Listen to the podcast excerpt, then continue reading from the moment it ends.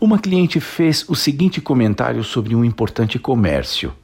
Aquela loja é nova e parece que ninguém economizou na construção. Mas apesar da beleza, eu não volto a comprar lá. Os atendentes são grosseiros e trabalham de má vontade. Uma outra, falando de um mercadinho, deu um depoimento bem diferente. Todas as vezes que eu entro naquele mercado, a atendente do açougue me atende com um sorriso. Ela sempre dá a impressão de estar bem e torna a minha compra agradável.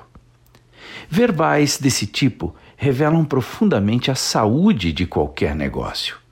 Marca não é apenas um nome, um logotipo ou um slogan. Uma marca é a percepção que predomina nas pessoas depois que são expostas a esses elementos. Eu costumo dizer que marca é a reputação que permanece na mente do cliente depois que ele vive a experiência real de consumo.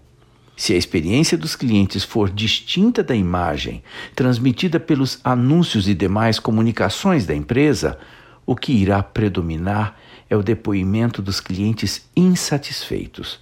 Por isso, se você deseja construir uma marca forte e tem poder para isso, preocupe-se muito com o comportamento de todos os envolvidos na cadeia de atendimento. Sabe por quê? O que o cliente quer é apenas e tão somente isso: atendimento, entrega daquilo que ele está comprando. Tudo o que não priorizar o atendimento tem a tendência de se tornar supérfluo ou inútil.